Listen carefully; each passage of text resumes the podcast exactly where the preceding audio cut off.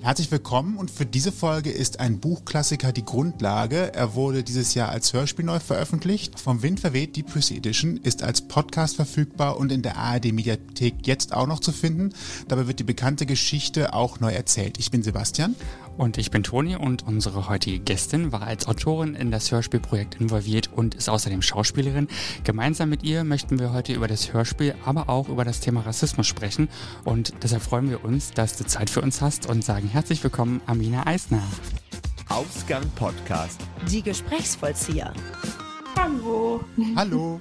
Schönen Nachmittag wieder mal per, per Video zuschalten. Wir sind ja. immer noch in diesem komischen Zeitalter, wo Menschen sich sehr selten persönlich treffen. Deswegen machen wir es natürlich auch weiter so. Ganz konform. Ja, fast schon leider eigentlich. Ne? Es wäre natürlich viel schöner, das persönlich zu machen. Das mit aber dem Kuchen holen wir nach. Wenn wir wieder in Berlin sind. Irgendwann genau. holen wir das nach. Fragen ist ja immer gut. Das hilft dabei, Dinge zu verstehen, nachzuvollziehen und auch Erfahrungen von anderen zu bekommen. Wir sind weiß, wir sind privilegiert. Das ist zumindest das, was wir so auch erst lernen mussten, überhaupt sowas zu sehen.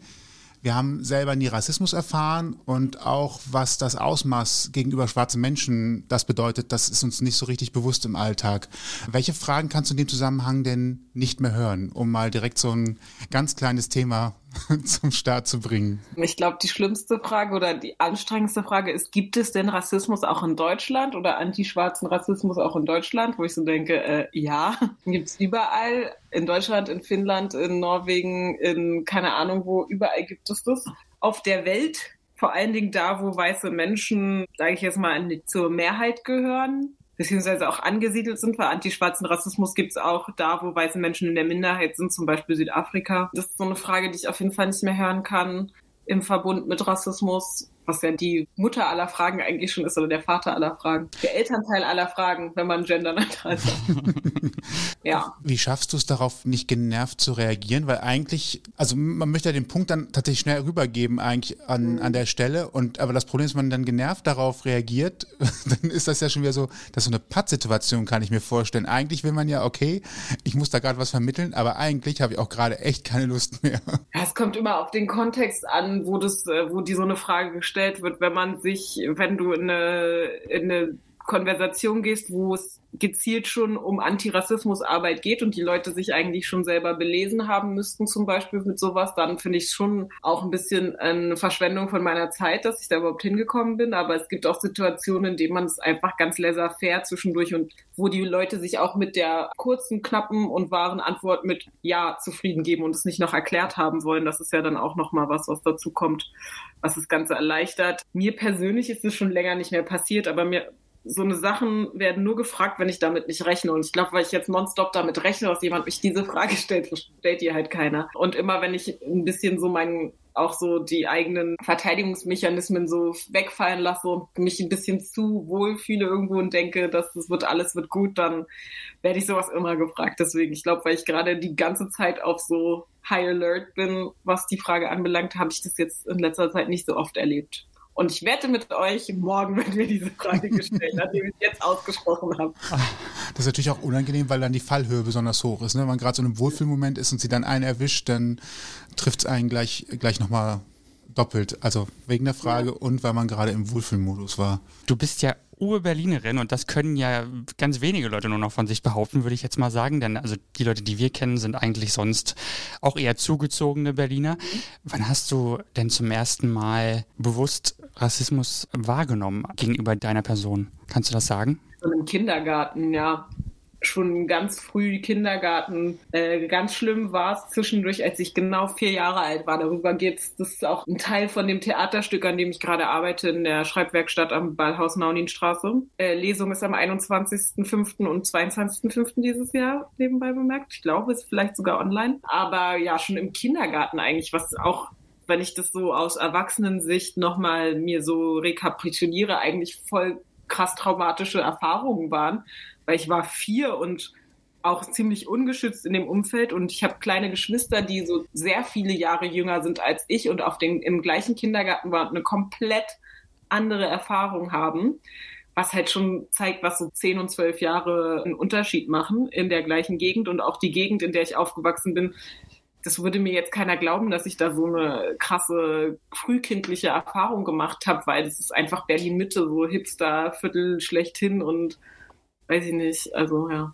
Also um es noch gerade ausdrücklich zu sagen, es ist besser geworden. Das heißt, da hat sich etwas zum ja. Positiven entwickelt. Ich wäre jetzt auch tatsächlich überrascht, weil ich so gerade Kindergarten in meiner Erinnerung immer als Safe Space, würde man heute vielleicht auch sagen, ja. sehen würde. Und äh, gab es da keine Erzieher, die das irgendwie gesehen haben, da was gesagt haben oder es vielleicht sogar dann mal thematisiert haben, dass man die Gruppe auch mal dafür sensibilisiert?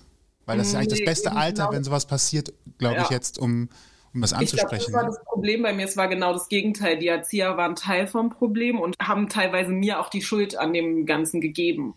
Haben mir nicht geglaubt, haben, das war so Gaslighting. Wenn ich jetzt mal drüber nachdenke, so jetzt, wo ich wirklich erwachsen bin und die Sachen, die auch erwachsen in Anführungszeichen. Die Sachen, die passiert sind, sind schon ziemlich krasse Dinge gewesen und ich glaube, dass ich da nicht irgendwie total dran kaputt gegangen bin, hat auch was damit zu tun, dass ich noch ein Kind war und nicht wusste, wie schlimm das war. Und wenn ich jetzt drüber nachdenke, manchmal, also das von was die Erzieherinnen mit mir gemacht haben, teilweise war so richtig Textbuch Gaslighting und Blaming the Victim und alles noch eigentlich viel schlimmer gemacht. Die waren absolut keine Hilfe, auch in ihren eigenen Aussagen, wie sie mich behandelt haben, war nicht cool. Und ich glaube, dass, und da wird sich eine Person, die ich kenne, jetzt sehr freuen, ich diese Kindergartenzeit nicht überstanden hätte, wenn meine beste Freundin nicht dann, mit der ich heute noch best befreundet bin, in den Kindergarten komme, weil irgendwie kam durch sie dann eine Person hinzu, die das alles irgendwie so bedingungslos mitgemacht hat und auch zugehört hat und bis heute auch richtig gut zuhört und ihr eigenes Weißsein auch äh, kritisch sieht und damals schon sehr ähm, empathisch mir gegenüber war mit meinen ganzen Macken und die Sachen, die dadurch halt entstanden sind. Aber ich glaube, wer, ich weiß nicht, was passiert wäre, wenn ich sie da nicht gehabt hätte, weil wir waren dann so ein bisschen auch so ein Team, als wir dann vier, fünf waren und seitdem auch immer noch. Du sagst ja gerade, dass dir das erst später bewusst geworden ist, was das, was da eigentlich passiert ist und was das eigentlich im Großen und Ganzen eigentlich bedeutet, was da auch passiert ist. Wann ist dir das bewusst geworden? War das so in der Pubertät oder in, in welchem Lebensabschnitt wird einem sowas nochmal noch mal klarer?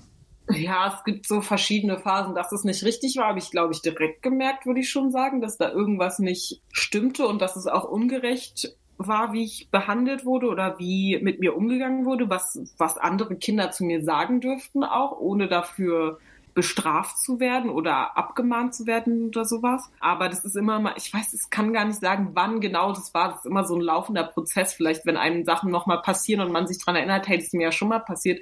Das ist ja nicht cool. Oder man liest neue Bücher, man lernt neue Leute kennen, man lernt Sachen über die eigene Geschichte oder die Geschichte der äh, schwarzen Community in Deutschland und auch weltweit und merkt so, was die ganzen Knackpunkte sind, die eigentlich in der Geschichte schon einen vorbelastet haben, nur aufgrund einer phänotypischen Erscheinung, nicht mal aufgrund meiner Sexualität oder ich kann kurze Haare, lange Haare, grüne Haare, das kann ich alles verändern, aber die Hautfarbe kann ich halt nicht verändern und was, womit ich geboren wurde und wofür, ich habe früher als Kind immer gesagt, ich kann ja auch nichts dafür, dass ich so aussehe, warum hasst ihr mich denn?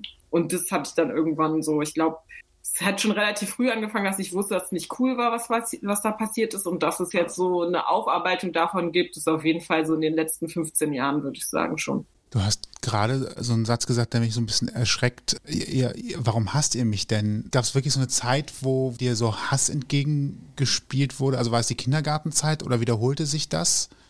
Weil ich das gerade so erschreckend finde, sowas zu hören und das so für sich so zu realisieren, weil das macht ja auch dauerhaft was mit einem, oder? Ja, ich glaube, als Kind war das vor allen Dingen so, wenn ich diese ganzen Nazi-Aufmärsche und so gesehen habe und auch bis heute eigentlich denke ich mir noch so AfD-Leute und weiß ich nicht, wer noch ähm, aktiv äh, eher auf der rechten Seite des Spektrums steht, wenn ich so Neonazi-Aufmärsche sehe oder auch die Bilder aus Chemnitz damals, wo sie dann irgendwann, nachdem der afrodeutsche Typ auch, also Afro-Kubaner, Deutsch abgestochen wurde, sind ja die ganzen rechtsextremen Leute auf, haben das als Anlass gesehen, diesen Deutschen das zu verteidigen, aber in der Presse stand ja nie, wie der aussah, so. Aber dann haben sie Menschen so die Straße runtergejagt, die halt aussahen, phänotypisch wie Ausländer, ähm, oder wie nicht weiß waren eher. Und habe immer gedacht, wenn so Nazis sagen, ja, die Schwarzen sind alle weg oder so weiter und so fort, warum hassen die mich denn? Die wissen doch gar nicht, wer ich bin und ich habe doch gar nichts gemacht. Irgendwie so, ich bin ja nicht, na, ich habe denen doch nichts getan. So, das war immer mein Ding als Kind vor allen Dingen und als früher in der frühen Jugend, dass ich immer das nicht verstanden habe, aber ich glaube, mittlerweile bin ich da ein bisschen, hat sich das schon was verändert auf jeden Fall. Will ich doch schwer hoffen. Ich auch. Du hast gerade schon den Begriff Afrodeutsch genannt. Ähm, der ist auch tatsächlich beim Hörspiel im Beschreibungstext drin und in manchen Artikeln liest man darüber. Ähm, kannst du dich damit identifizieren und was soll der eigentlich aussagen? Weil, äh, also für mich ist man, also für mich definiert Deutsch einfach nur, ich bin im Land geboren, Punkt. So. Und Ja. Afrodeutsch, da ist schon wieder irgendeine eine, eine Definition dahinter. Ich glaube, das war eine, das ist die Selbstbezeichnung, die sich schwarze Menschen in Deutschland ge gegeben haben, Anfang, Ende der 80er, Anfang der 90er, inspiriert durch Audre Lorde und auch so in die Wege geleitet von Maya Yim und den ähm, Aktivistinnen von der frühen AD-Frauenbewegung, eine schwarze Frauenbewegung, die es bis heute gibt. Und so bin ich auch aufgewachsen. Meine Mutter ist ja auch nicht weiß. Also ich habe keinen weißen Elternteil, ich habe nur eine weiße Oma mütterlicherseits. Und meine Mutter war recht aktiv in der afrodeutschen Community und auch in der Initiative Schwarze Menschen in Deutschland, weshalb das für mich immer so ein Selbstbezeichnungsbegriff war schon von Anfang an. Und der kommt natürlich auch daher, dass dort diesen Afroamerikaner ist halt Afro-American war das, was Audre Lorde mitgebracht hat und daraus wurde dann in den 90ern, frühen 90ern Afrodeutsch und ich benutze es einfach auch so reflexartig. Mir fällt es gar nicht mehr so doll auf, aber ich weiß, dass nicht alle schwarzen Menschen in Deutschland diesen Begriff für sich selber benutzen und das finde ich auch okay. Aber für mich gehört der irgendwie schon in meinen Sprachgebrauch früh anerzogen rein, deswegen äh, benutze ich das manchmal so ein bisschen auch laissez-faire und äh, denke da gar nicht drüber nach, was da noch so dranhängt, ehrlich gesagt mehr. Für mich persönlich. Für andere ist natürlich was anderes. Wann benutzt du ihn? Eigentlich meistens zur Selbstbeschreibung, weil ich bin schon deutsch. Ich sage auf jeden Fall, ähm, wenn ich im Ausland bin, ich habe auch ziemlich lange in England gewohnt, dann war ich halt immer einfach die Deutsche in dem Kontext. Aber wenn ich in Deutschland bin oder wenn ich nochmal hervorheben will, dass es schon noch eine andere Erfahrung ich in dem Land mache, dann sage ich auch Afrodeutsch. Weil zum Beispiel meine Theaterstücke würde ich jetzt sagen, dass die meisten Rollen nicht, dass man dieses Afrodeutsch hinzusetzen muss, damit äh, nicht irgendwelche Regisseure irgendwann mal auf die Idee kommen, Rollen mit weißen SchauspielerInnen zu besetzen, weil ich das nicht definiert habe, dass sie nicht weiß sind. Obwohl ich es genau immer versuche, andersrum zu machen. Ich schreibe immer in die Rollenbeschreibung rein, wenn sie weiß sind und nicht, dass sie halt, ja, das ist eine weiße Person und bei den anderen Personen schreibe ich gar nichts hin, weil ich der Meinung bin, das sind dann immer BPOC-Menschen in meinem Umkehrung. Du hast gerade BPOC-Menschen gesagt. Kannst du auch kurz, alles gut, es gibt nur welche, die dieses Wort noch nie Ja. gehört haben. Kannst du es kurz mal erklären? Also es gibt, es gab eine Zeit lang den Begriff nur POC, wo es People of Color ist halt auch oft, das sind auch wieder so Begriffe, die kann man leider nicht auf Deutsch übersetzen, weil wir dafür gar nicht das ähm, richtige Vokabular haben, weil uns vor allen Dingen äh, viele Begriffe in den 30er und 40er Jahren von den Nazis richtig krass versaut wurden, weil sie es einfach für ihre Propagandamaschinerie benutzt haben und auch umgedeutet, umgewertet haben. So dass zum Beispiel farbig oder so, finde ich, ist ein richtiger schlecht, schlimmer Begriff, um zu beschreiben, dass jemand nicht weiß ist. Weiß ist ja auch nur ein politisches Spektrum, ist ja nicht, die Hautfarbe ist ja nicht weiß, genauso wie eine Hautfarbe nicht schwarz ist. Das ist einfach sind politische Begriffe. Mit POC war damals der Versuch, das so ein bisschen allgemeiner zu fassen, weil da unter diesem Begriff auch alle Menschen, die nicht weiß sind oder nicht weiße Menschen generell mitgenommen wurden. Allerdings hat sich dann über die Jahre herausgestellt, dass es immer noch zu verallgemeinert ist, nur People of Color zu sagen. Und deshalb wurde noch das B und das I vorne rangehangen. Das B steht für Black und das I steht für Indigenous. Für Black Indigenous People of Color und kurz das BPOC. Aber auch der Begriff ist jetzt gerade wieder, also Sprache ist im Wandel, finde ich auch nicht schlimm, dass es wieder ein ich habe letztens auch wieder was anderes gelesen, was ich mir allerdings noch nicht gemerkt habe, aber wo ich auch war, ah, okay, da muss man jetzt nochmal äh, reingehen, weil Indigenous heißt nicht gleich Indigenous und es sind verschiedene Native, weil man zum Beispiel das I-Wort würde ich jetzt nicht mehr, also das I-Wort in Native Americans, die Ureinwohner Amerikas, wie Columbus sie beschrieben hat, ist ja auch falsch. Ist auch eine totale Verwirrung der Sprache sowieso. Vor allen Dingen für, wenn man im Englischen von einem Inder redet, dann sagt man ja Indian. Ja. Und wenn man im Englischen aber von einem Native American redet, sagt man halt auch dann das I-Wort. Das sind die gleichen Sachen, das finde ich halt absurd. Aber auf jeden Fall ist es Indigenous in BPOC wird jetzt nochmal neu verhandelt, weil auch in den, unter den indigenen Völkern es so krasse Unterschiede gibt, dass man da nochmal spezifischer wird. Das, das, erinnert mich gerade so ein bisschen an diesen LGBTQIA-Plus-Kontext, denn da ist es tatsächlich auch ähnlich, dass da auch immer sehr viel nochmal, ja, neu überarbeitet wird, dass viele neue Begriffe auch entstehen, die ich persönlich, ich sehe mich als queeren Cis-Mann, wie auch immer, und äh, denke teilweise auch, wow, äh, ich muss auch wieder dazulernen, weil ich das auch zum Teil gar nicht mehr auseinanderhalten kann und das unheimlich schwierig ist. Also ja, Erfahrung ist fast die gleiche. Aber auch da, wenn wir so eine Parallele zumindest bei den Begrifflichkeiten ziehen, das ist eine Frage, die ich bei der Stelle auch immer oft stelle. Und das möchte ich hier auch mal kurz einbringen. Wie weit sind wir denn weg davon, also wenn sich Sprache entwickelt, wie weit weg sind wir denn davon, dass wir vielleicht einfach mal alle zum Thema Mensch kommen? Also gar nicht mehr versuchen, Abgrenzung zu betreiben über verschiedene Begriffe, sondern welche Wege oder wie viel Weg. Also ich gehe nicht davon aus, dass es morgen der Fall ist, weil das, das sowas braucht auch immer Zeit, glaube ich, bis in den Köpfen sich was verändert hat. Aber wie weit ist der Weg ja. noch zum Thema Mensch? Also, dass wir alle einfach glaube, Menschen ein sind. Sehr, sehr weiter Weg, wenn man allein schon ansieht. Der Weg, bis wir jetzt hier angekommen sind, ich glaube, wir stehen am Anfang dieser ganzen Konversation gerade erst, weil man muss ja mal überlegen, Nazi-Deutschland ist doch noch keine 100 Jahre her. Und die Sprache prägt uns ja immer noch und wir versuchen immer noch Sachen aus, die uns in ein, nur im deutschen Kontext eingebrockt haben, irgendwie zu verändern. Sowohl Straßennamen als auch Feiertage, als auch selbst Monopoly ist noch nicht entnazifiziert oder ich weiß nicht, ob die neue Version schon ist, weil als Monopoly in Deutschland rauskam, waren das die Straßennamen in Berlin und das Fun Fact, viele Straßen auf der dunkel blauen Ecke da am Ende, wo man richtig viel Geld ausgeben muss, waren halt so High Society Straßen in Berlin. Und in diesen Straßen hatten viele hohe Nazi-Funktionäre ihre Wohnungen.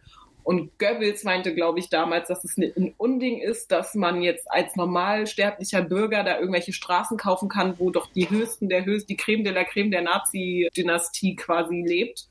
Und deshalb mussten die die Straßennamen umbenennen. Ich glaube, Parkstraße oder irgendwie sowas war das dann zum Beispiel. Es sind mehrere Straßen auf diesem Monopoly-Board, die es in Berlin gar nicht gibt wohingegen es andere wieder gibt, Turmstraße zum Beispiel im Wedding. Und dieses Spiel, diese Version, die wir quasi dann, die ich auch immer noch gespielt habe in meiner ganzen Kindheit und Jugend, ist die Version, die die Nazis abgesegnet haben. So und da fangen wir ja schon mal an. Wir haben noch nicht mal Monopoly entnazifiziert.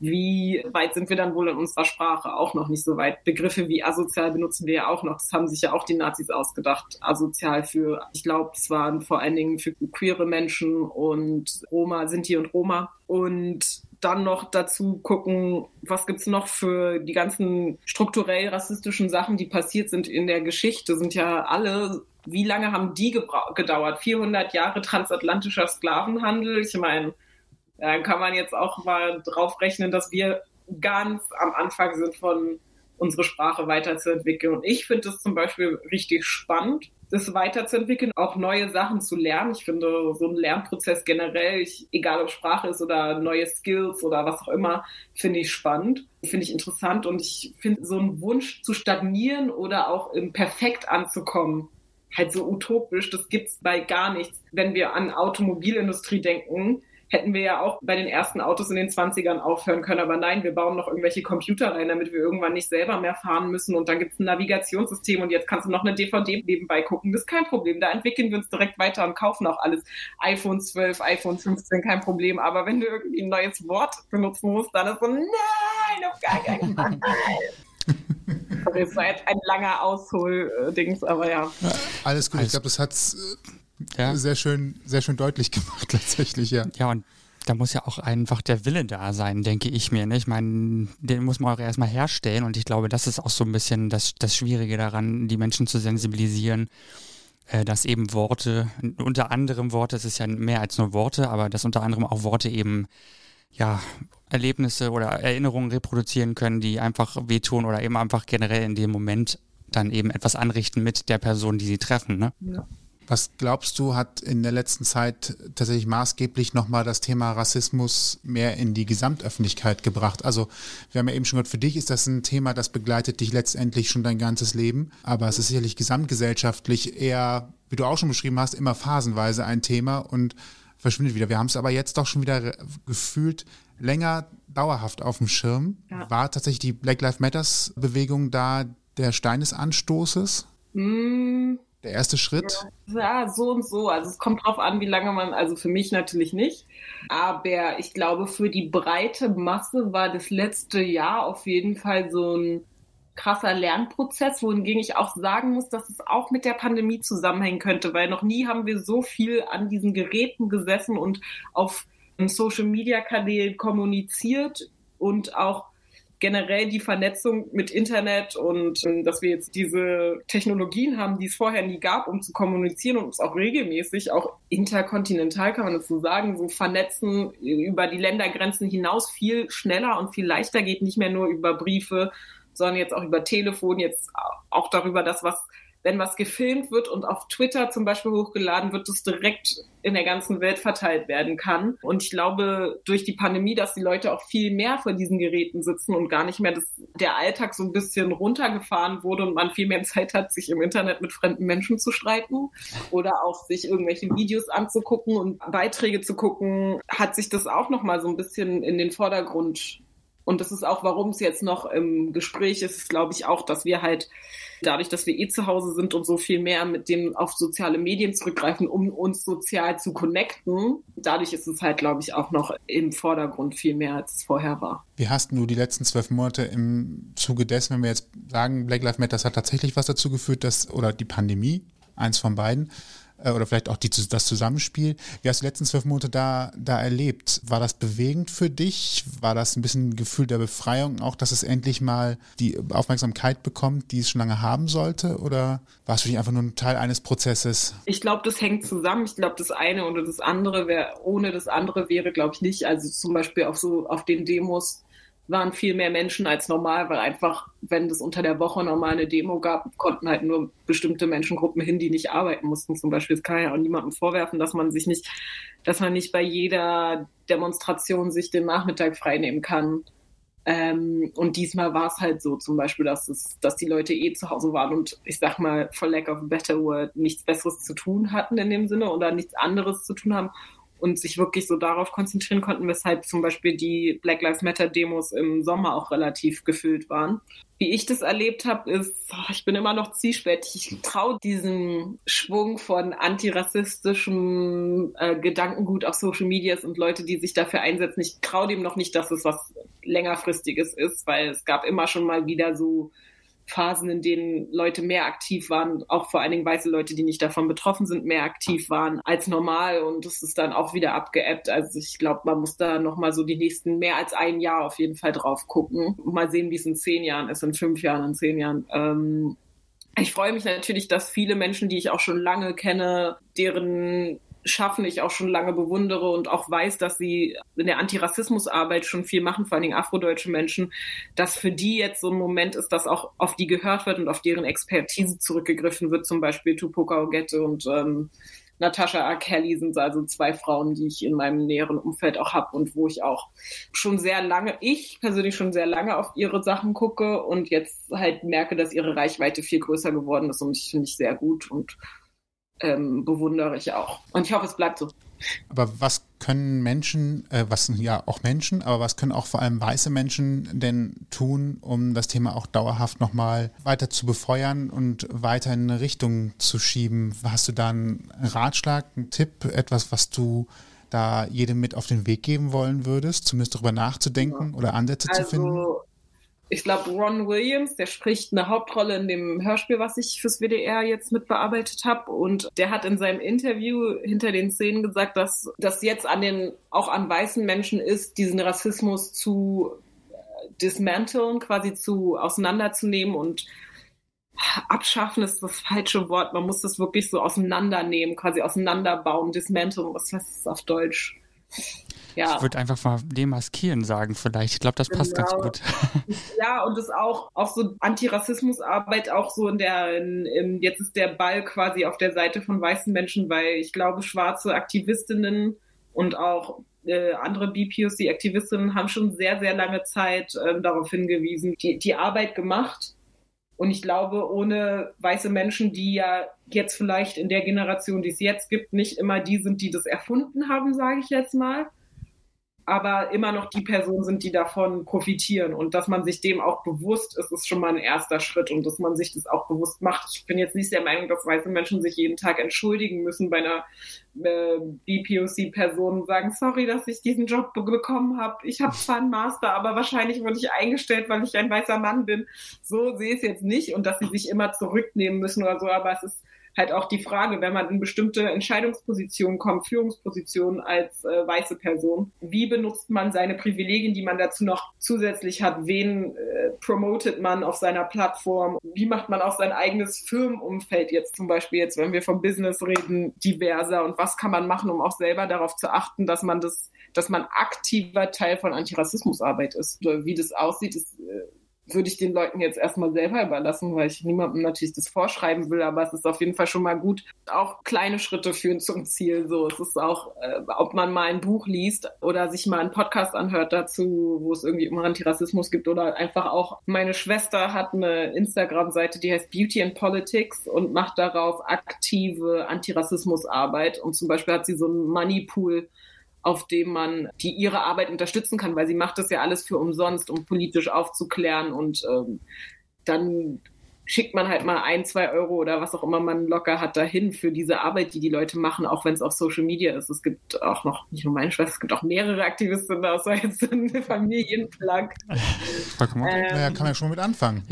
ja, also sowas, das sind so Small Steps, kleine Schritte führen auch viele Wege führen nach Rom und ähm, ja, für mich ist das immer, sich auch seinem eigenen Weißsein und den Privilegien auch äh, bewusst zu sein und auch zu wissen, ja, es gibt auch für weiße Menschen eine Intersektionalität. Nicht alle Menschen sind gleich privilegiert, egal ob weiß oder nicht.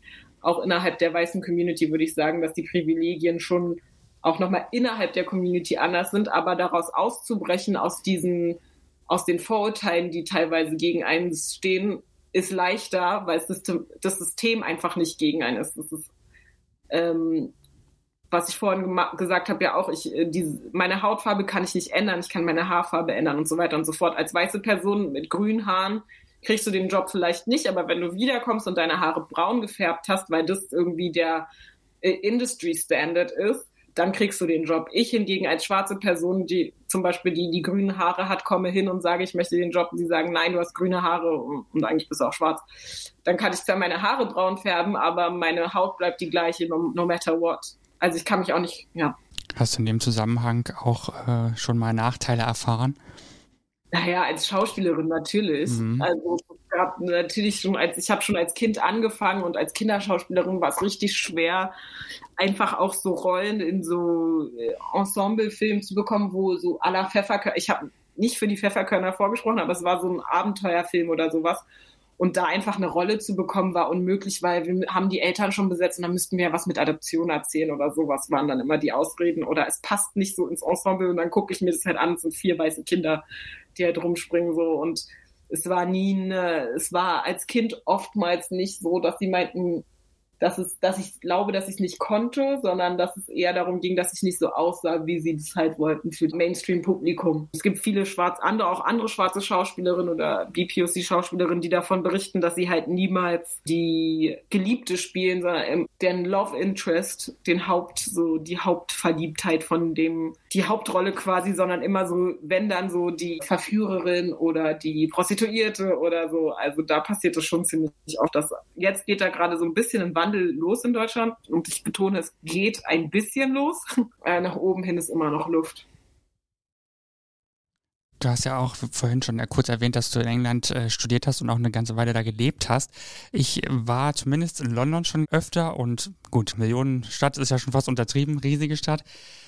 Mein, äh, meiner Wahrnehmung nach gibt es da sehr viel mehr schwarze Menschen als hier in Deutschland oder beziehungsweise, naja, in Köln besser gesagt, gehen die dort, die Menschen, die dort leben, weiße Menschen vor allen Dingen vielleicht auch, äh, gehen die anders damit um als hier? Mit, nee, nein. Nicht. Das ist totaler Trugschluss. Hm. Also dachte ich auch am Anfang, aber eigentlich haben sie genau die gleichen Probleme wie wir, aber die Engländer können es besser verstecken, glaube ich. Hat man jetzt beim Meghan und Harry Interview gesehen, dass sie auch genau, eigentlich am Ende des Tages genau die gleichen Probleme haben. Die Community, die schwarze Community ist dann größer, dafür ist die türkische Community hier in Deutschland oder auch türkisch gelesene Community viel größer und auch eine ähnliche Geschichte für die schwarze Community gab es die Windrush-Generation, wo aus den ehemaligen Kolonien ja Menschen angeworben wurden, um da zu arbeiten und auch nur als Gäste sogar teilweise Leute, die jetzt in Anführungszeichen als Gäste gekommen sind, jetzt gerade wieder abgeschoben wurden nach 40 Jahren fast in dem Land, was auch ziemlich krass ist. Was wir natürlich in Deutschland nicht mitkriegen, weil sowas wird natürlich nicht berichtet.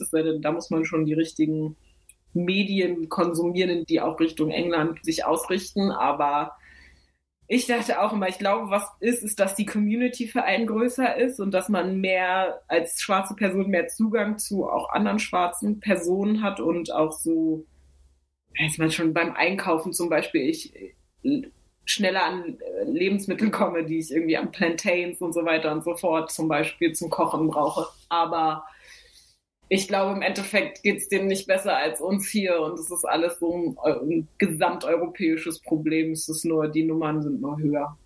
Also die Menschen mehr.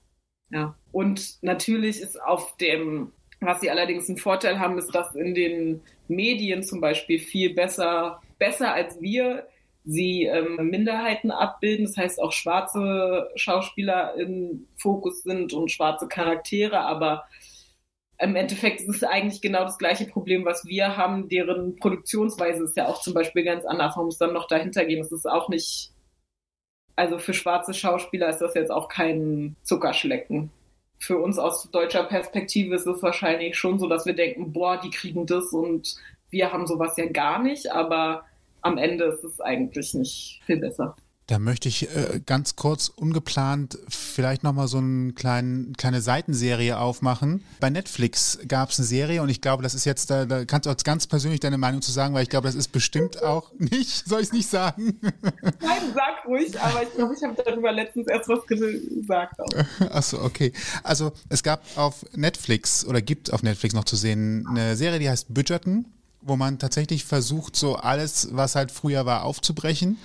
Und äh, jetzt hast du natürlich nochmal besonders viele Einblicke darin, weil A, du hast mit Schauspiel und äh, Regie viel zu tun. Das heißt, du kannst es aus einer Medienperspektive sehen, du kannst es aus einer Perspektive sehen, aus deiner Situation heraus und wie man versucht hat, Dinge einfach mal aufzubrechen, was komplett irgendwie ja, also nichts mit der Vergangenheit zu tun hat, die Vergangenheit irgendwie versucht anders darzustellen, mal abgesehen davon, dass sowieso sehr viel Kitsch, tolle, also sehr große Farbbilder da gemacht worden sind. Also man schaut sich das Ding an und denkt so, wow, so habe ich Natur noch nie gesehen, in äh, Blüten und Pracht und so weiter und stellt halt die, ja, die Rollen, die man damals so im Kopf hatte oder die man für damals vor allem auch im Kopf hat und du sagst, das ist heute auch nicht ganz anders, auch nochmal so ein bisschen da. Was hast du, was war dein erster Eindruck von, von der Serie?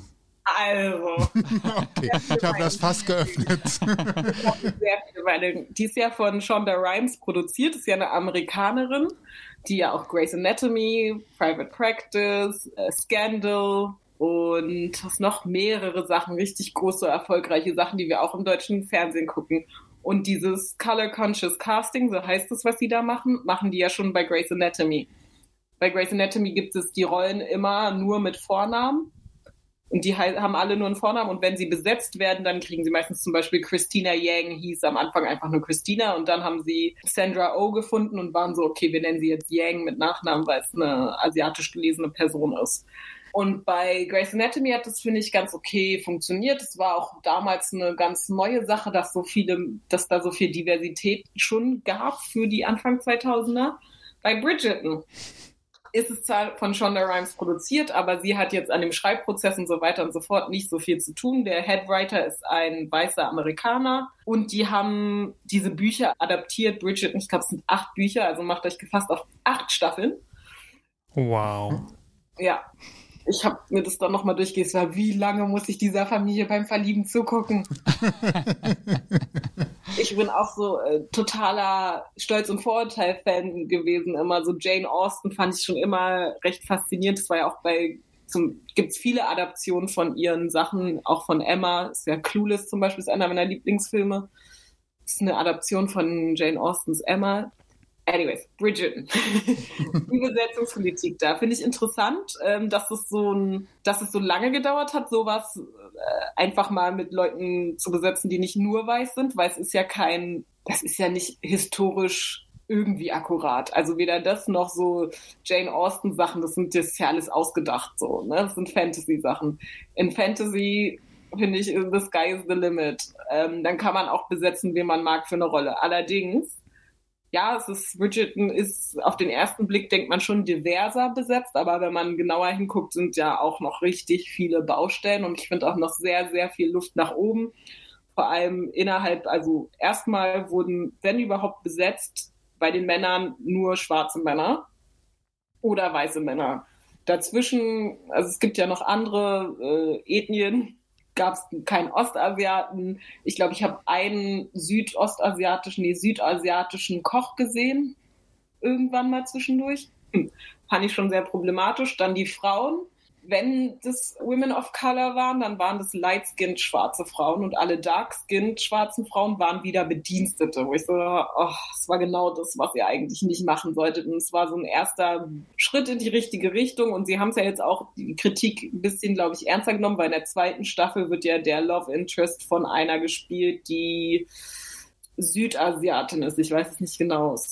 Ja, aber sie spielt auch bei, falls ihr Sex Education gesehen habt, da ist sie in dieser cool Cool Gang Clique. Gute Serie, Sex Education kann ich nur empfehlen. Die haben zum Beispiel beim Color Conscious Casting und bei Diversität richtig gut gemacht, ähm, fand ich. Aber bei Bridgerton ist halt so, das wurde so hochgespult, als ob das so das Neueste ist und das Beste und das so krasseste. Und ich war so, ja, okay, calm down, da ist noch viel Luft nach oben.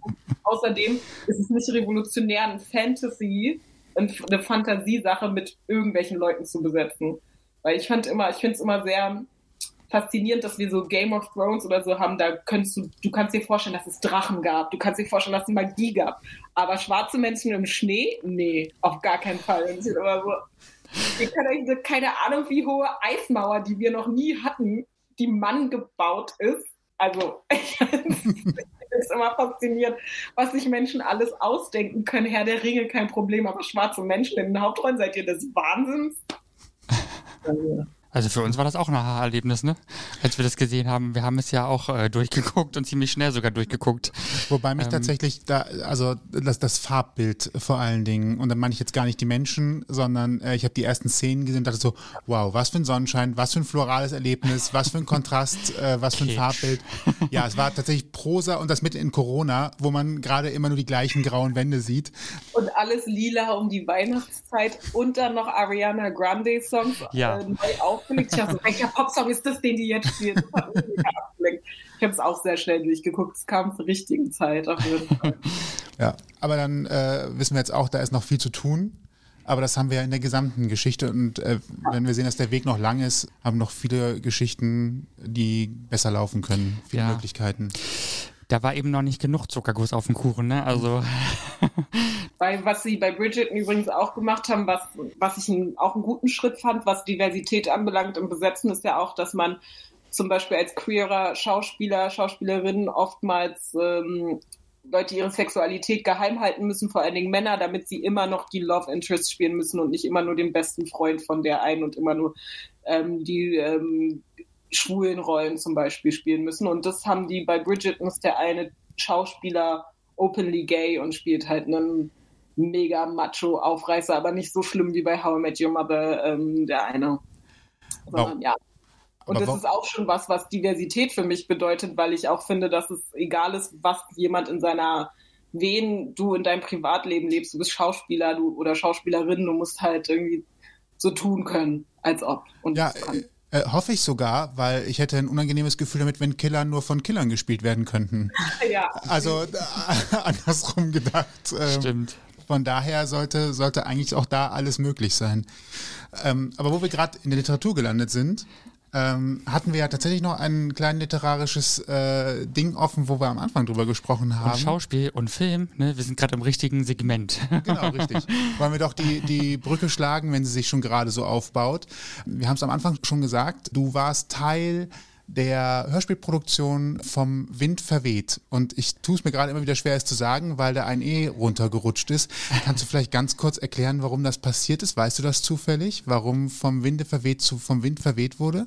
Also mir wurde das erklärt, dass es damals ein Übersetzungsfehler einfach war. Oder die Art, das zu sagen früher, das ist ein älteres Deutsch vom Winde, aber auf Deutsch, also Gone with the Wind auf Deutsch übersetzt heißt eigentlich vom Wind verweht. Okay. Winde. Und ich glaube, da hat damals der, der oder die, wahrscheinlich der Übersetzer, so 1939, als es in Deutschland ankam und hat dann gedacht, ich bin jetzt mal hier richtig poetisch und hänge ein E ran, vom Winde verweht. Aber eigentlich heißt es, wenn es richtig übersetzt, vom Wind verweht.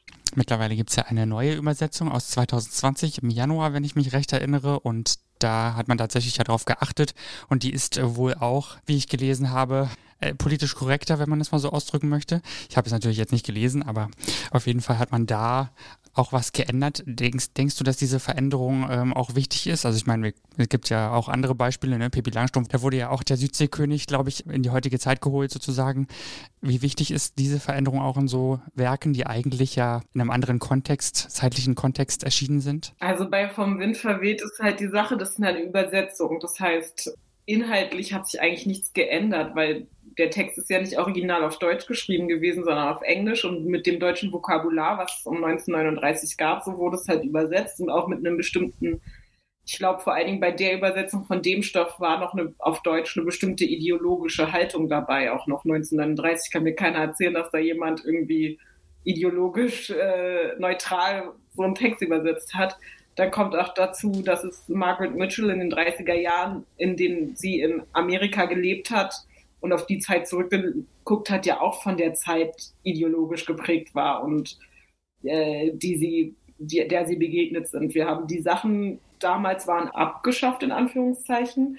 Wir haben das ganze Zeug hinter uns gelassen. Wir haben die Nazi-Zeit als Deutschland hoffentlich hinter uns gelassen. Genauso wie die Amerikaner die Segregation, Sklaverei und so weiter und so fort hinter sich gelassen haben. Dieser Text ist in dem Kontext entstanden und dass das Originalwerk nicht umgeschrieben wird komplett, sondern dass da halt zum Beispiel bei dem Film kommt jetzt ja davor immer, dass die, dass es Stereotype sind, die da dargestellt werden, das nicht richtig ist und auch, ja, Zeit, Zeitgeist zeitgeistige Darstellung ist, okay. Aber auf Deutsch können wir doch tatsächlich noch was machen, vor allen Dingen mit der neuen Sprache, mit den Sachen, die wir gelernt haben, über Übersetzen auch.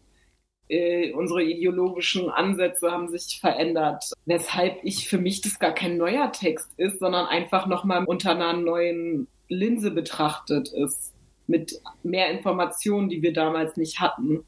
Und eigentlich eine Weiterentwicklung ist, wofür man als Autor oder ich als Autorin auch mega dankbar. Also ich persönlich, dass, wenn es irgendwie in 100 Jahren meine Texte an Relevanz verloren haben oder nicht Relevanz, aber halt die den Zeitgeist nicht mehr abbilden, dann fände ich das auch okay, wenn jemand sich da nochmal dran macht. Das wird ja nicht weggeschmissen, es wird ja nicht ausgelöscht, es ist ja immer noch relevant für Jahre später. Finde ich ganz geil, wenn das in 100 Jahren noch ähm, aktuell ist. Hier ist ein Text von Amina Eisner, wir haben da jetzt mal was ein bisschen verändert, aber mein Name steht ja immer noch dran. Stimmt wohl, ja. ja. Was, unterscheidet denn die, die Hörspielproduktion, an der du jetzt mitgeschrieben hast und übrigens auch äh, zu hören bist, was unterscheidet die denn tatsächlich von dem Film? Kannst du uns da mal einen kurzen Einblick geben? Oder auch einen langen, wenn du willst. ja, ich glaube, oh Gott, wo fängt man da an? Also generell ist der Film ja schon komplett anders als der Roman gewesen, schon von Anfang an sowieso, weil natürlich man nicht diesen tausend Seiten Klopper das, der Film dauert zwar schon richtig, richtig lange, aber ich glaube, man konnte nicht alles reintun. Oder auch, dass es filmisch noch interessant bleibt sowieso.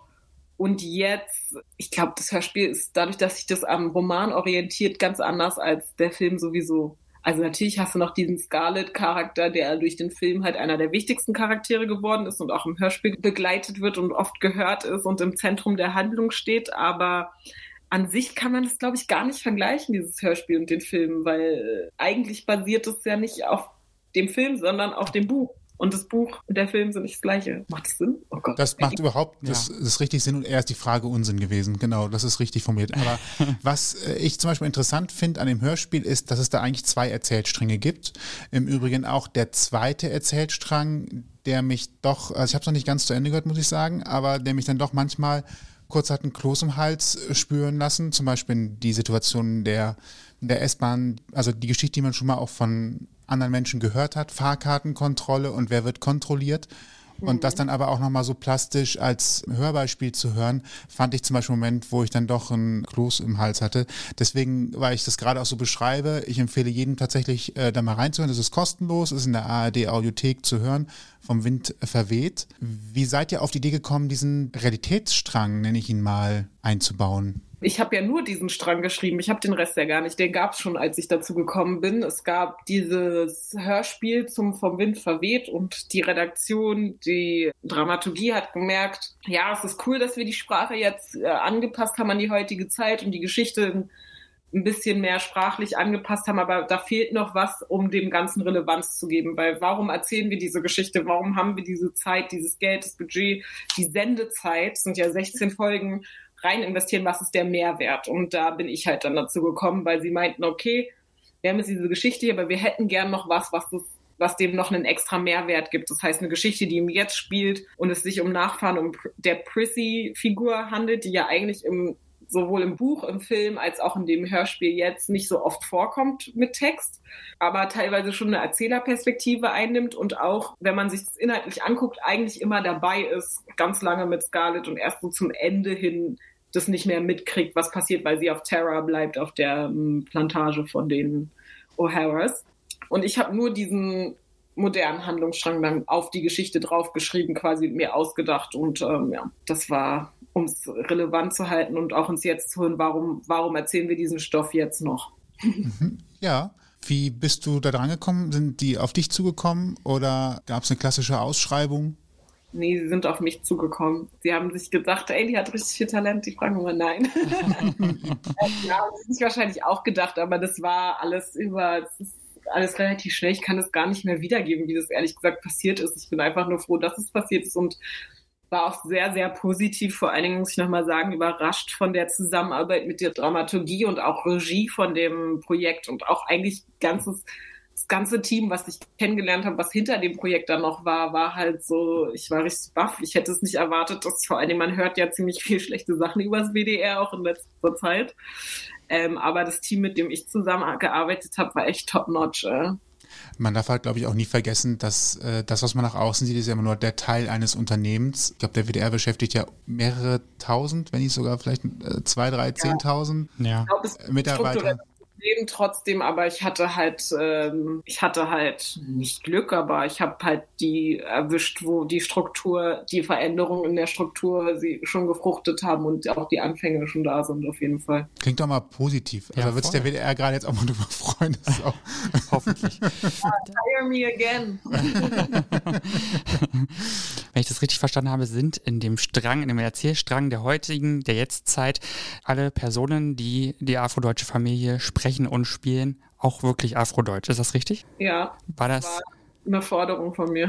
War so, hm, ich finde es jetzt spannend, weil wenn man sich schon darauf einlässt und eine Konversation macht, dann gucken, wenn man sich das Sprecherfeld und das Synchronsprecherfeld zum Beispiel anguckt von Schauspielern, dann sind es halt öfter mehr weiße Menschen als schwarze Menschen. Und ich dachte, das ist, das ist jetzt die richtige Möglichkeit, um genau diese Erfahrungs, in Anführungszeichen, vielen afrodeutschen Schauspielerinnen oder auch BPOC-Schauspielerinnen generell fehlt und weswegen sie manchmal nicht an Rollen kommen oder auch nicht im Gespräch sind für Rollen, weil sie einfach explodiert wurden zu lange. Dass das jetzt eine Möglichkeit für die ist, auch für ihren Lebenslauf und auch für mich, mit denen zusammenzuarbeiten. Viele in meiner Arbeit fokussiert sich halt auch darauf, mit Frauen zusammenzuarbeiten, vor allem mit schwarzen Frauen und dann auch mit oder mit schwarzen Menschen dann auch noch der letzte Schritt. Für mich ist das auf jeden Fall mal ziemlich wichtig und ich fand es auch wichtig in dem Teil, weil es, wie du ja auch gerade meintest, mit einem Kloß im Hals und es sind so Situationen, wenn man als weiße Person, ich weiß, dass man spielt es, aber es bringt auf jeden Fall auch was Krasses mit rein, wenn die Person, die das spielt, da einen Erfahrungswert drin hat.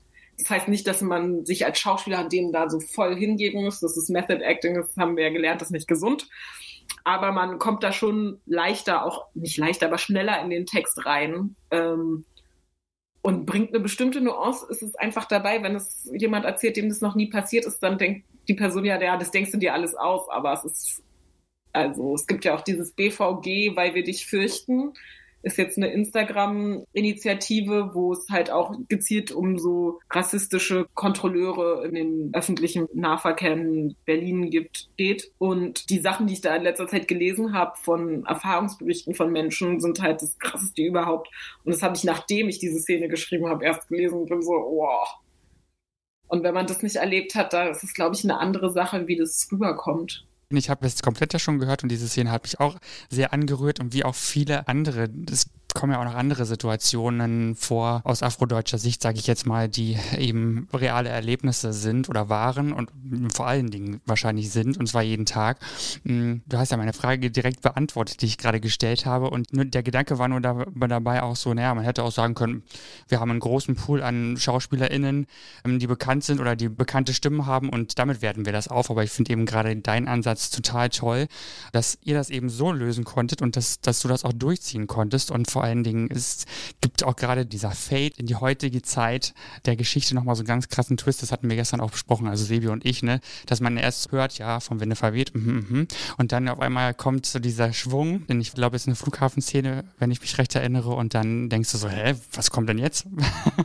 und dann ist das im Heute und das ist so echt toll gelöst und, und beeindruckend einfach gewesen. Also in dem Zusammenhang nochmal ganz kurz in die Realität. Es ist tatsächlich auch bei Sprechern so, dass da nach, nach Hautfarbe entschieden wird. Also nicht direkt, das wird niemand sagen, aber das klingt für mich gerade so, weil eigentlich würde ich doch sagen, also gerade da spielt es ja auch wirklich überhaupt gar keine Rolle. Das heißt, da kann ich noch nicht mal sagen, oh, ich habe hier keine Ahnung, was da für Klischees herrschen, Kontrastprobleme im Dunkeln oder sowas, sondern das ist ja, Stimmen sind ja komplett unterschiedlich und die haben ja auch überhaupt nichts damit zu tun. Ja, nee, normalerweise nicht. Also äh, ganz oft wird nicht nach Hautfarbe besetzt. Es passiert ab und zu, dass bestimmte Rollen manchmal machen die das, kommt auf das Studio drauf an. Also mein, ich habe einen Onkel, der ist Schauspieler und der spricht sehr oft schwarze Rollen und auch so manchmal Rollen, wo seine Stimme eigentlich gar nicht drauf passt. Manche Charaktere spielt, macht der kurz, einfach weil die schwarz sind und weil die vom Studio wahrscheinlich wissen, der hat schon fünf schwarze Menschen gesprochen, dann spricht er noch die. Aber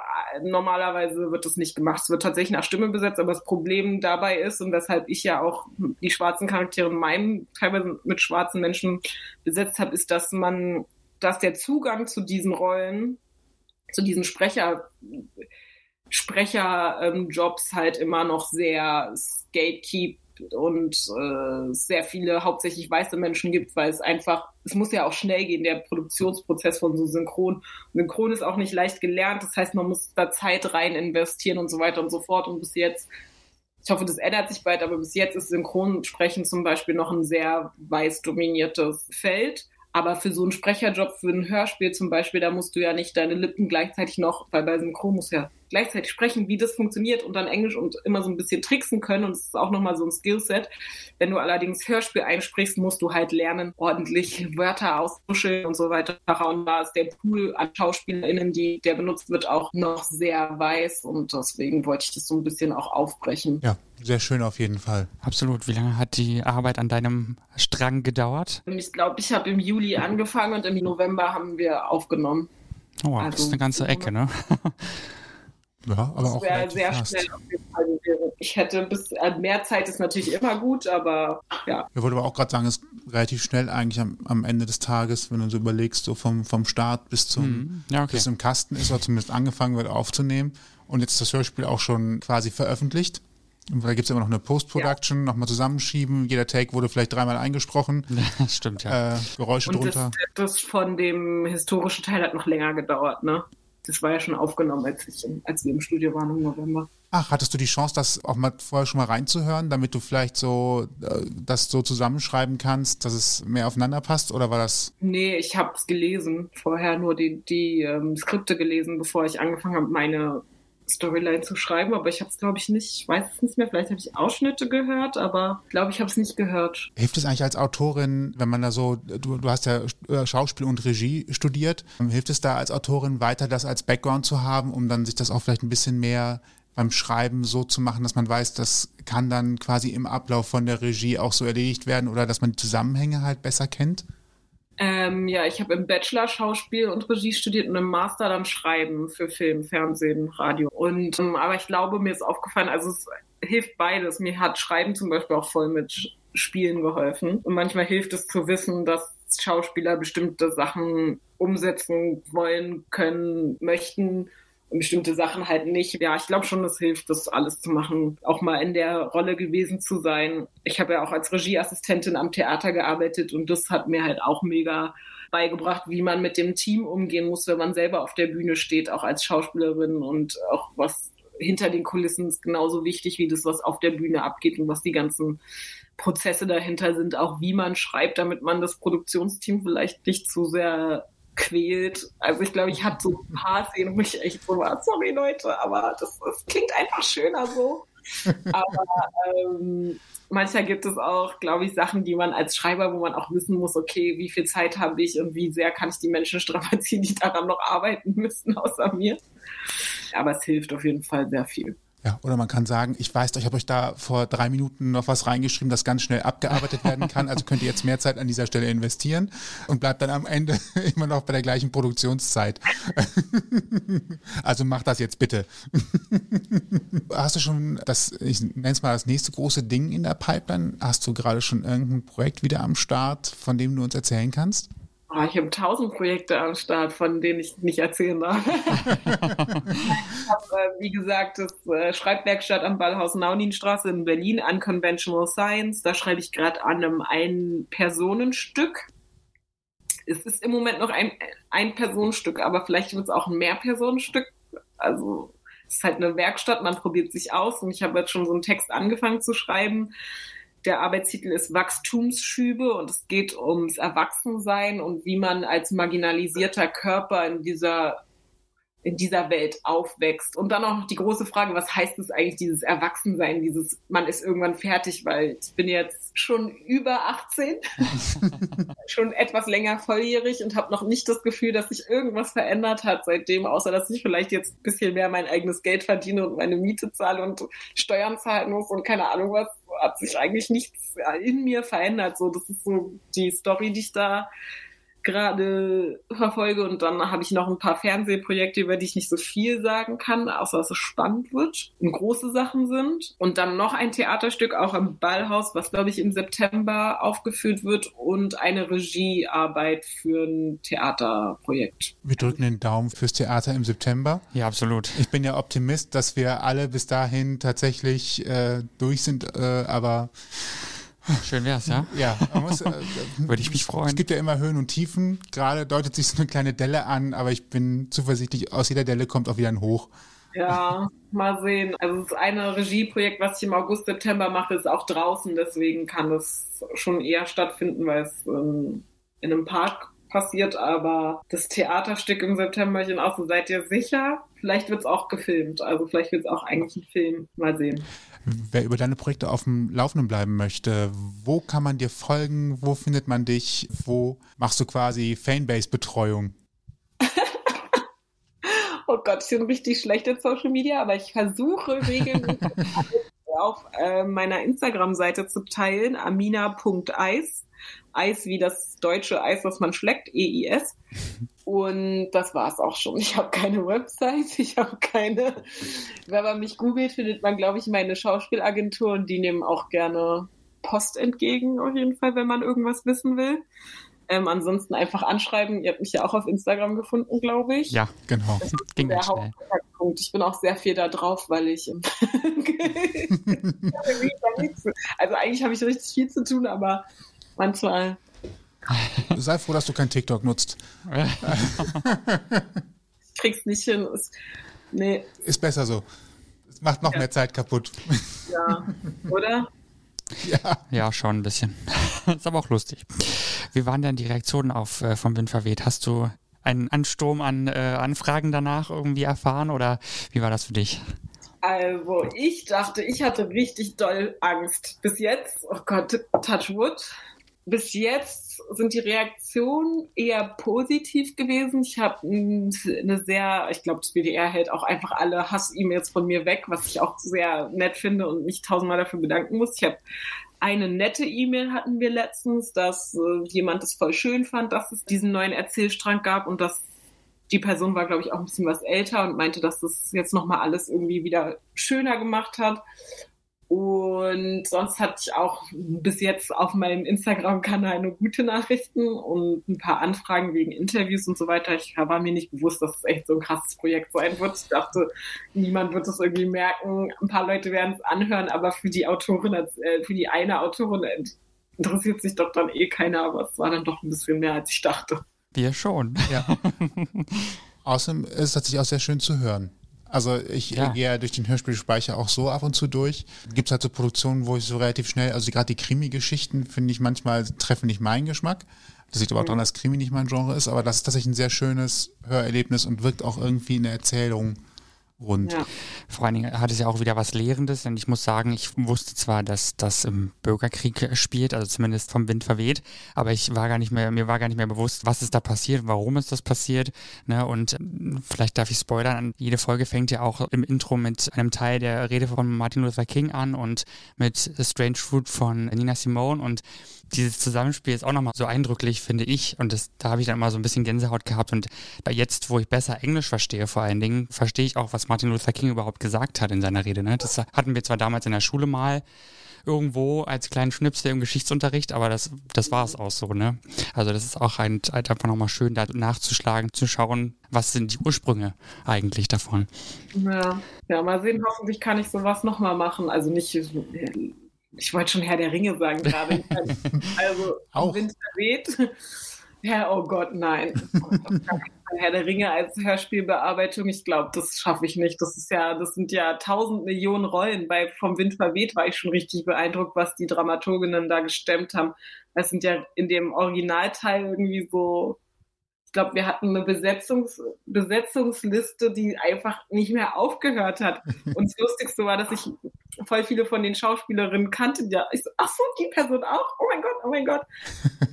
ähm, ja, aber ich hätte Bock auf jeden Fall weiter Hörspiel zu schreiben. Ich finde das auch sehr spannend. Ähm, ja, so Hörspiele, einfach so auch äh, mehrteilige und auch eine Bearbeitung von einem Buch, nicht einfach nur ein Hörbuch, sondern wirklich mit verteilten Rollen lesen. So, ja. Voll gut. Haben hoffentlich alle Entscheider jetzt gerade gehört. Ja. Prima. Haben wir noch etwas, was uns jetzt durchgegangen ist? Ich, ich glaube fast nicht. Also natürlich kann man vieles nochmal weiter erzählen, aber ich glaube, wir haben sehr viel besprochen und einen schönen Ansatz vielleicht auch jetzt hergestellt für Menschen wie uns, die weiß sind, die sich für Antirassismusarbeit interessieren, die gerne etwas verändern möchten, die ihre Sichtweise ändern möchten. Das machen wir auch. Daran arbeiten wir auch erst. Also muss ich sagen, leider erst irgendwie auch seit Black Lives Matter letztes Jahr aufgeploppt ist. Aber immerhin. Und es ist auch für uns, glaube ich, ein ganzes Stück Arbeit und man kann nur aufeinander zugehen, finde ich, und äh, die Hand entgegenstrecken und gucken, was dann passiert und einfach unheimlich viel lernen. Das finde ich, Amina, du hast es ja vorhin auch schon erwähnt, so ein bisschen, das schafft man nicht von heute auf morgen, das wird sehr, sehr lange dauern, aber ein Ansatz ist dafür auch da, finde ich. Man muss den Willen allerdings haben. Und dafür gibt es auch, wenn man will, ganz viele verschiedene Bücher. Ich habe einige schon gelesen, kann nachher auch in den Blogpost ein paar Titel reinpacken, die wirklich gut sind, eindrücklich sind und ja, einen auch weiterbringen, wenn man sich damit befassen möchte. Man muss halt lernen, die Reflexion dafür einzuschalten, zu merken, wo man eigentlich unüberlegt Dinge sagt, die man einfach übernommen hat oder von irgendwoher her hat, um dann zu erkennen, dass man da eigentlich gerade einen Punkt hat, an dem man arbeiten muss. Und ich glaube, das ist das, das ist der Prozess und deswegen hast du auch im Laufe des Interviews, glaube ich, korrekterweise gesagt, dass mit dem, wir sind alle Menschen, das ist noch ein langer Weg, wenn das überhaupt das Ziel ist oder nicht mhm. eben tatsächlich die vielen Wege das Ziel sind. Aber deswegen glaube ich, wird es tatsächlich auch etwas sein, was wir nicht morgen erreichen, weil wir erstmal die Sensibilität dafür erhalten müssen, selber zu merken, dass man an einer bestimmten Stelle gerade etwas falsch gemacht hat. Von daher äh, ist es aber auch wichtig, dass jemand immer wieder mal zeigt, guck mal, was da gerade passiert ist. Und vielleicht hast du es auch gerade gar nicht gemerkt, aber an der Stelle hättest du nochmal darauf achten müssen. Ähm, das kann, kann man auch anders sagen oder da hättest du auch einen anderen Begriff nehmen können und sich auch seiner Verantwortung im eigenen Freundschafts- und Familienkreis äh, bewusst zu sein. Ich glaube, ich höre voll oft, dass Leute sagen, ah, mein Opa, mein Onkel hat das und das gesagt und ich habe dann einfach den Kopf geschüttelt und ich denke mir so, ja, dein Onkel und Opa wird nichts lernen, wenn du nicht mal sagst, Opa, das ist nicht cool. Das ist warum und wir finden uns voll oft damit ab, dass alte Menschen ja nichts mehr lernen und bla. Äh, meine Oma lernt gerade mit einem Smartphone umzugehen, also bitte. Äh, tatsächlich. Das die auch voll oft. Und ich glaube auch, dass das äh, im übrigen Teil eher Unwissenheit ist und fehlende Sensibilität und nicht böse Absicht. Ja. In den meisten, in vielen Fällen. Es gibt sicherlich auch andere Fälle. Ja. Aber da können wir alle gemeinsam dran arbeiten. Und wenn man nicht darauf hingewiesen wird, lernt man es ja auch nicht. Also es ist auch, ähm, ja. Mit dem Grundstein hat man schon mal einen einfachen Weg loszugehen. Absolut. Falls euch diese Folge gefallen hat und ihr mehr hören wollt, dann findet ihr uns bei allen bekannten Streamingdiensten und überall, wo es Podcasts gibt. Wir freuen uns, wenn ihr uns abonniert. Das Ganze kostet auch nichts. Dann verpasst ihr nämlich auch keine weitere Folge mehr. Und wenn ihr Feedback habt oder Anregungen, dann schreibt uns ganz einfach über mail at ausgangpodcast.de. Alle Infos zu dieser Folge könnt ihr nochmal im Blogpost nachlesen auf ausgangpodcast.de. Und dann bleibt uns nur zu sagen, Ich bin Toni. und ich bin Sebastian und vielen Dank, Amina, für deine Zeit. Bitte, bitte. Und euch noch einen schönen Abend, guten Morgen, äh, viel Spaß beim Pendeln zur Arbeit oder der Arbeit im Homeoffice. Ja, bis zum dann. nächsten Mal. Tschüss. Tschüss. Die Gesprächsvollzieher. Die bunte Thementüte, aus der du dir deine Lieblingsthemen rauspickst. Wir bringen dir kostenlos alle zwei Wochen ein neues Interview mit spannenden Menschen und interessanten Geschichten.